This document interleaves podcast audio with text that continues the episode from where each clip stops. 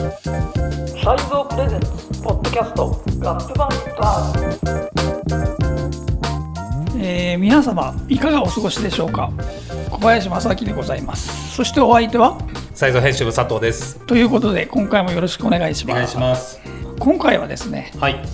とかその前にあれか前回の、えー補足と言っちゃあれですけどデラソールのはい。話がありましたけれども、それで、えーあの後なんかそのサンプルの担当者の方のインタビューっていうのが、えーどこだろう？OK プレイヤーかなんかに取材しててはい。それによるとなんか今回のそのデジタル対応に関しては2022年の1月から12月まで1年間かけてやったという話がありましたね。もうじゃあ365日サンプリングこのクリアラン人だからサンスの戦いこの人だからサンプリングクリアランスのプロの女性の方なんで。デボラさんデブラさんでしたっけ？あそうそうだからそうだですよね。その人がね結局その歌詞リリックの内容と自分が使われる曲があの自分のあなんていうのかな考え方と違ったりするとそうするとお断りってなるのはそれは仕方ないでしょうっていうのがうん。あって何でも使えるわけじゃないくてそっちの元の著作権者の方の気分とか気持ちっていうのを尊重したいっていうふうには言ってますよね。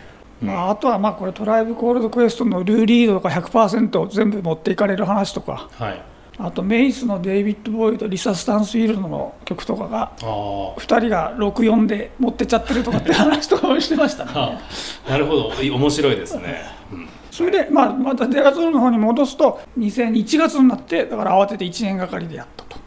でも見事にその全て綺麗さっぱりクリアランス取れるっていうのはすごいですね。でもなんかやっぱりそれでもなんかまだっていう感じがあってで自分のことはその人は言わないんだけどビースティーボーイズのレッド・ゼッペリンのは、はい。があるまださあのクリアされてないのがあるらしくて、うんうん。っていうのを暴露してますけどね。でもあるでしょうね。そうっていうニュアンスみたいですだから、はいはい。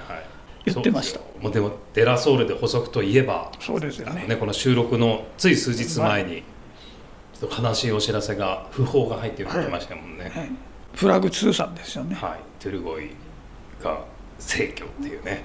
まあ確かにそれで、ね、体調の具合もあって活動がっていうのもあったみたいですけど、まあ、確かにねこのねまあタイミングっていうかその人が死ぬのにタイミングも何もないのはすごいよく分かってるんですけどでもちょっとねなんかこんな時にっていう感じではありますよねそうですね。なんかうっ血性心不全を患っていたっていう、まあ、はい。ニュースが出てましたけれども本当になんかあと1ヶ月もなかったんですけどねその解禁まで、あそうそうですよね。うん、ちょっと残念なお話でしたねこれは。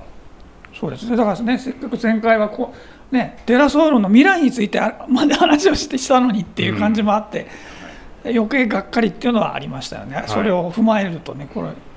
ということでですね、こえーとはい。前回の続きはここまでで今回はまだまだデラソールの話も出てくるんですけれども、はい。今年でヒップホップが公式にこれが8月11日でな1973年の8月11日からにヒップホップが一応生まれたっていうことになっておりまして、はい。で50周年。あ。この夏にやってくるということで。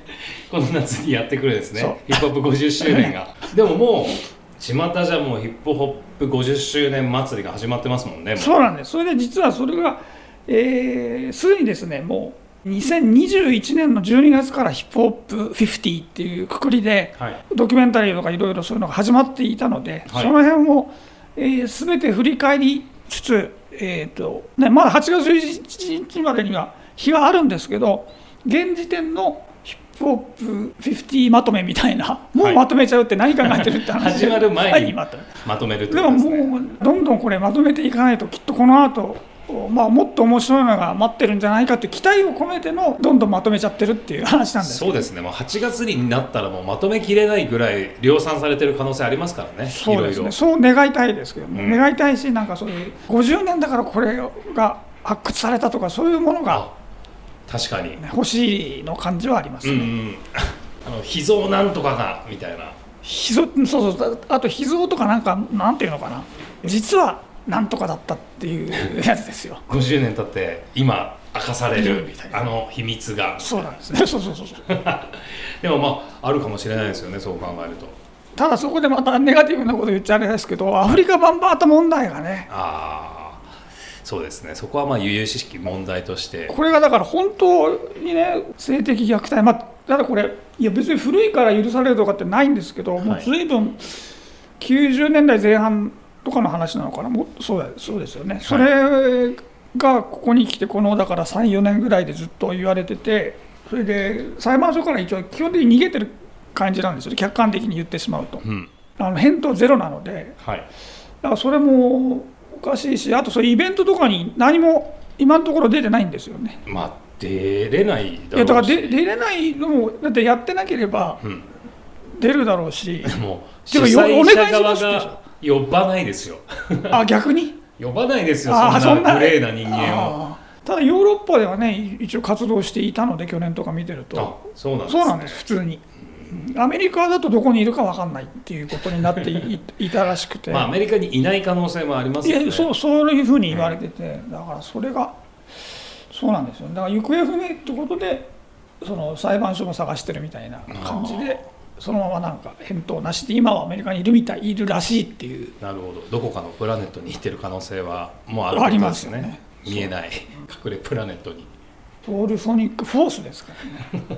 でもまあバンバータの件もありますけれども本来であればこのヒップホップ50周年といえば、はい。グラミーのヒップホップ50周年トリビュートライブはい。はい。だったと思うんですけど、まあ、そこにやはりこうバンバータが出てこれないっていうのは、まあ、そういうねこう如実に。そうですよね、はい。だってやっぱりいいいておかしくないっていうかいないとおかしいんだろうっていうことにもなるので、そうですよね。だからその、まあ、本人が出てこだかららズールネーションですよだって。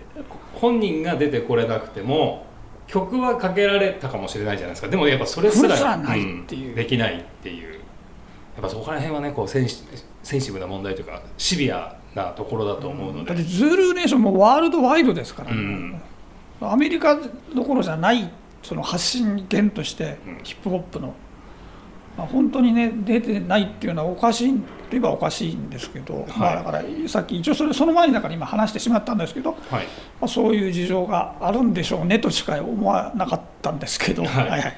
正木さんはその50周年のそのグラミーのライブを見てリアルタイムで見てました？いや全然もうほらまだまだあれがえ仕事があ。とてもそんなあの悠長に見てられなかった悠長でリアルタイムで見る時間は全くないです、約15分、まあ、15分なかったんですかね？14分ぐらいですかね？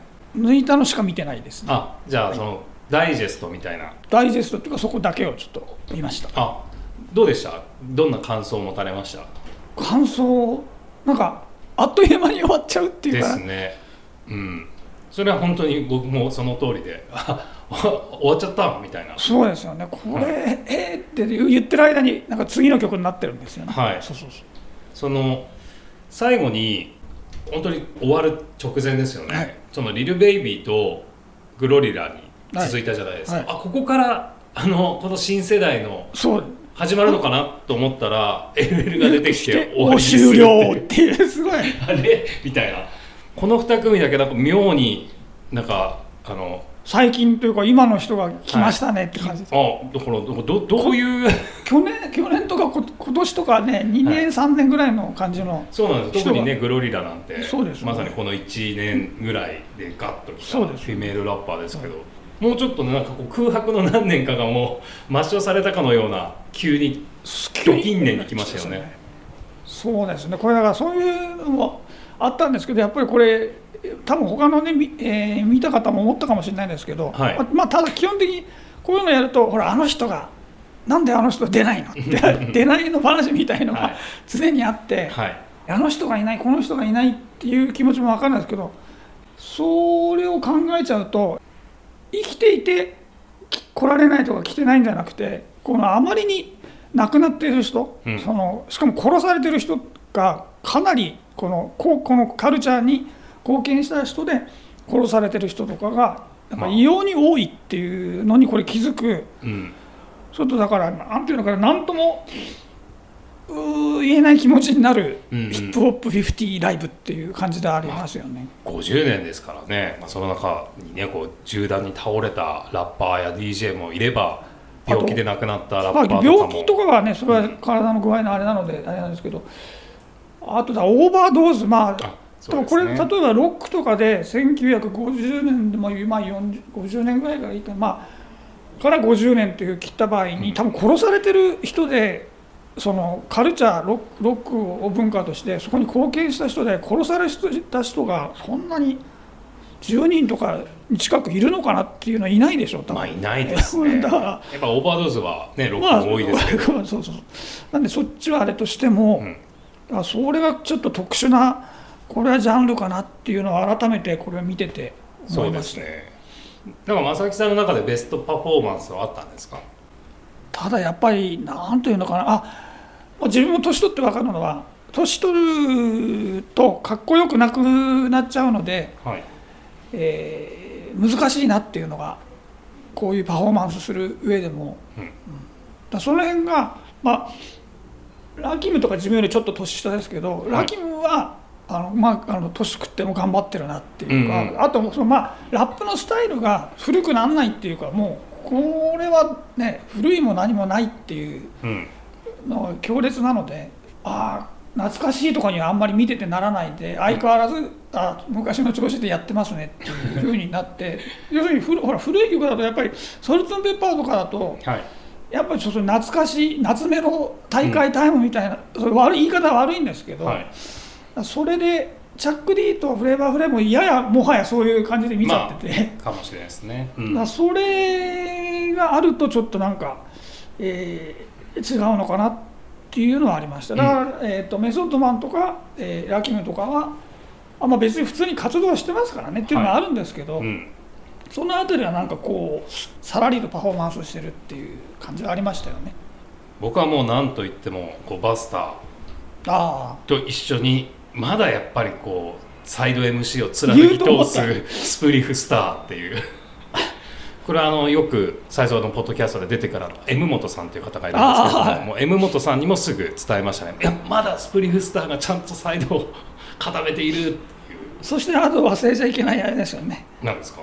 このフリップモードスクワットのはい女性といえばってやつですよね。まあ、ラーディガですよね それ言うかなと思って今日来たんですって。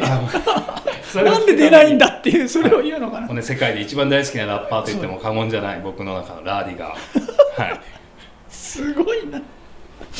でもチャプター2がやっぱこう世代的にはこうまあ3つに区切られてましたけれどもそのヒップホップ50周年ライブっていうのがあチャプター2が一番やっぱこう自分の年齢的にはグッとあくるものがありましたよね。あここではでもあとここで良かったのは曲があこれはやっぱりいい曲だったねって思ったのはクイーン・ラティファのうん。UNITY か。これがはい、 Unity。えーそれはまともなことを歌ってるんだから当たり前だって言われればそうなんですけど、でも改めてこれの流れで聞くといいかなって。いやなんかそのライブを見ていて、まあ、もちろんその加齢によるあのリズムの衰えみたいなものは仕方ないとは思いつつも、まあ、ラティファお姉さんも結構まあ綺麗に年重ねてきてるわけじゃないですか、でもやっぱこうなんていうんですかねきらびやかな舞台でこうずっと活動し続けてきたなんていうんですかね磨かれたものをずっと持ち続けてる保ち続けてる感じがあのライブからめっちゃ伝わってくそうるなっていう。まさにその通りですよねううん。ん。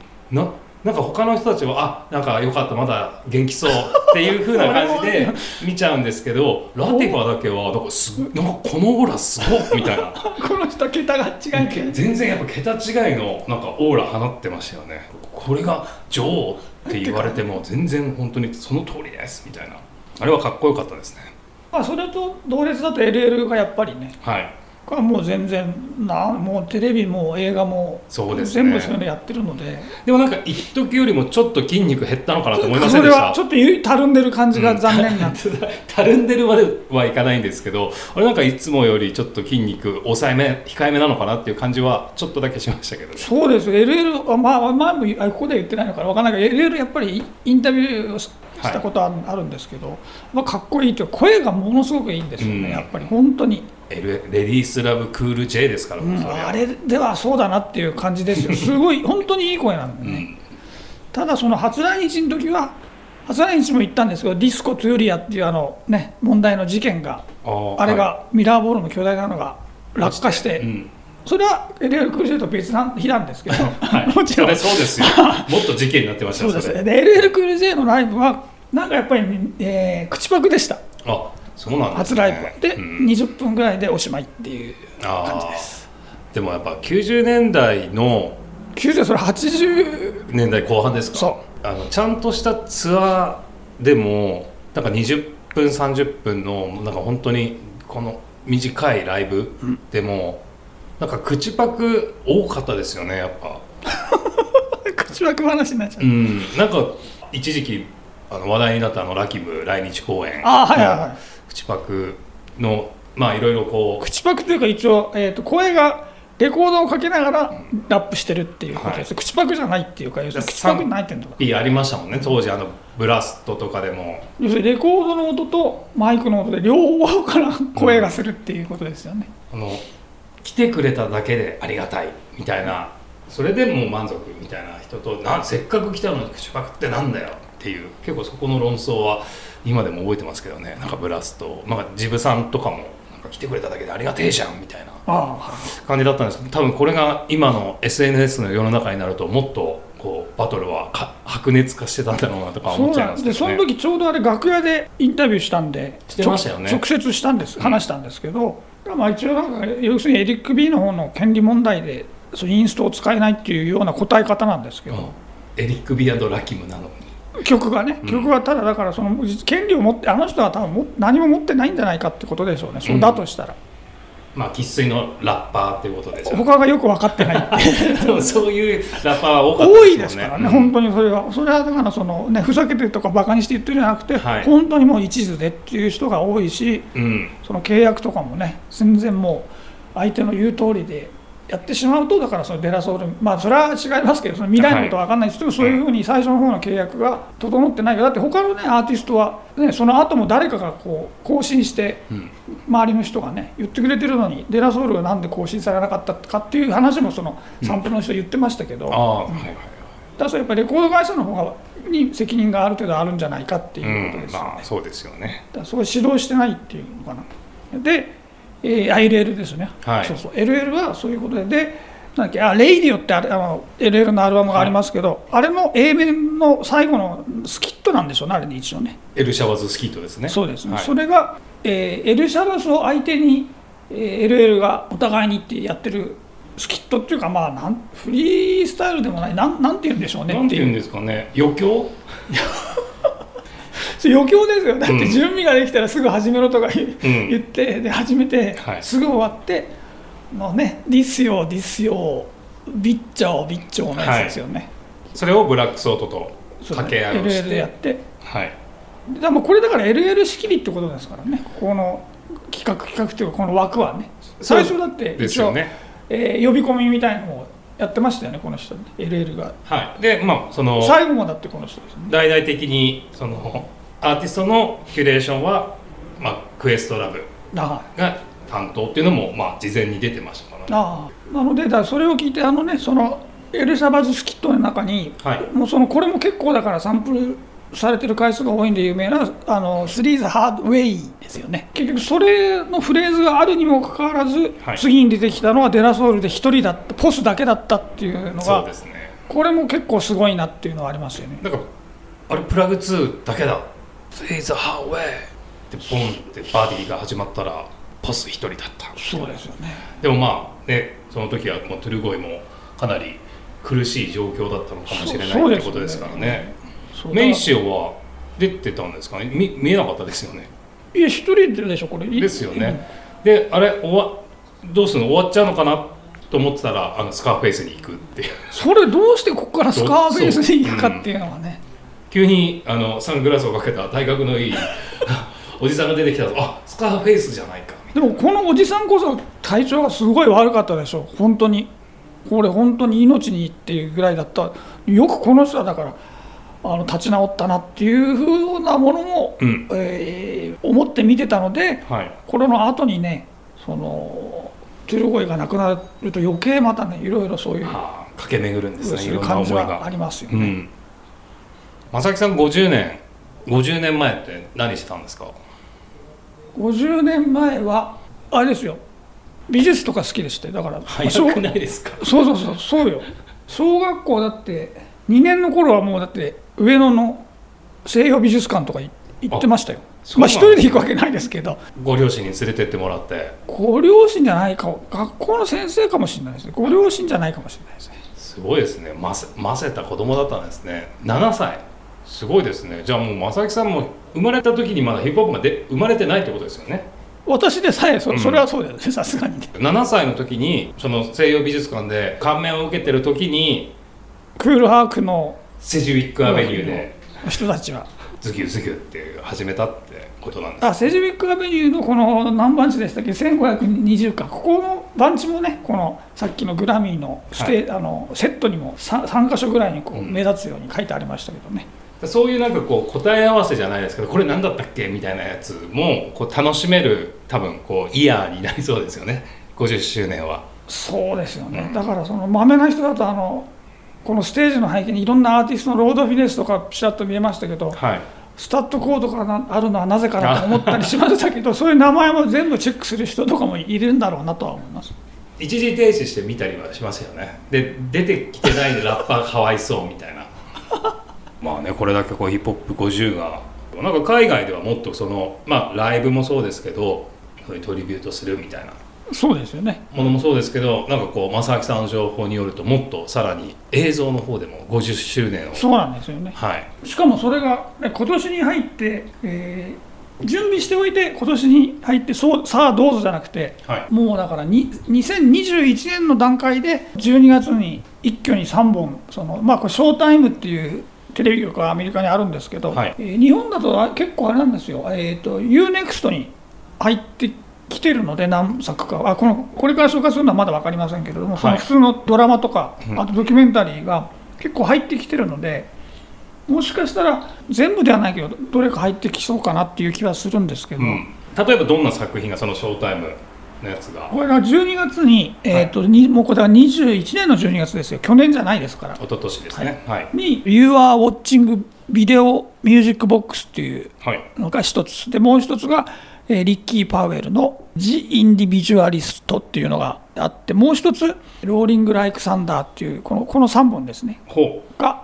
一応その1ヶ月でこれね毎週1作ずつ配信かはやありますやってたように記憶してます。うこの You are watching video music box っていうのはこれ。これはあれですよビデオミュージックボックスっていうのはライブに潜入潜入っていうのかな一緒に行ってそこでアーティストと喋ったりあとストリートでラッパーと会ったりラッパーじゃなくても街の人に意見を聞いたりとかっていうのを途中が入ったりとかする番組がすごいまだこれ一応今も続いてるみたいなんでなんかシリーズなんですよねこれ。シリーズっていうかもうだからずっと80これいつ3年ぐらいもっと6とかそれそれぐらいだと思うんですが、はい、そこからずっとうん、続いてるっていうのがすごいんですけど。長寿番組ですね。そうです、うん。それのを始めたこのラルフ・マクダニエルズっていう人の話をを中心にこれ一応監督がナズです、おーあともう一人いるんですけどはい。2人で監督して一応クレジットにはなってましたうんうんね、うん。これを見ると何ていうのかな？要するにやっぱりメディアをこのえー映像メディアっていうのをヒップホップがどういうふうに持ったかっていうことが分かる感じですかね、その80年代に。映像メディアがヒップホップをどう見せてきたか。見せてきたかっていうかだからそれによってだからどんどん広まるわけですからね。で多分だからこれビデオミュージックボックスがなければまたラジオとかミックステープだけだとちょっと弱かったかなっていうのは当然あると思うんですよね。まあミュージックビデオがねやっぱ盛り上がる例もたくさんありますからね。そうですね、まあ、ん。この後に MTV とかでようやくっていう感じの流れではありますから。なるほど。でそのもう一つがリッキー・パウエル。そうですね。第4のビースティーボーイズと言われた写真家。そうですね基本的にね、うん。まあ、これはだからこの人のキャラがキャラで見せるっていう感じもありますよね、なんかトレーラー見ましたけれども、まあ本当にこの話聞いてるだけでもこのキャラの話聞いてるだけでもなんか十分楽しいなっていう。そうですよね、うん。うん。だからこれはなんていうのかな。確かにその写真家の人だと、えーね、そのアーティストにと接してる時間とかそのなんていうのかな。また普通にフォトセッション以外でもこの人の場合ねいろいろ、えーランディ MC のヨーロッパツアーとかも一緒に行ったりしてましたからはい。そういうツアーで一緒に生活を共にするみたいな感じもありますからまたちょっとだから発言とかが変わってくるのはあれですよね。チェリー・チルビルさんが。おとかも彼とかもだからこういう映画ドキュメンタリーを作ったら面白いと思いますよね。そう考えると誰かもしかしたらもうすでにはい。隣に映像班をつけてる可能性もあるんじゃないですか？チェリー・チルウィルさんもあそうなんだ取っとけ。あ俺のこの勇姿を取っとけ。はい、でもう一つが、えーローリング・ライク・サンダー」はい。これはもう正明さんが大好きそうなもうグラフィティライターのドキュメンタリーですよね。これは、えー、とこの3本で一番面白かったっていうか、はい。えーあれです。要するにサブウェイというか地下鉄のニューヨークのおなじみのやつですね、はい。そのグラフィティがもう89年の5月でもうそこからあとはないそこで終わってしまったのではい。その後ですよね、うん。その後だからそういう書いてた人たちはどこに行ったかっていうので、それがもう今度は貨物で地方っていうかアトランタとかうん。南部とかも地方ですね。ニューヨークから考えればものすごい地方に移り住んだ人もいて、そこで今度は貨物にをキャンバスにしてですね、うん。でかいキャンバスにして活動をしているというのをその追っかけてる感じなんですよね。すごいですよね。だからあれ顔をそうなんです。完璧に出してないじゃないですか。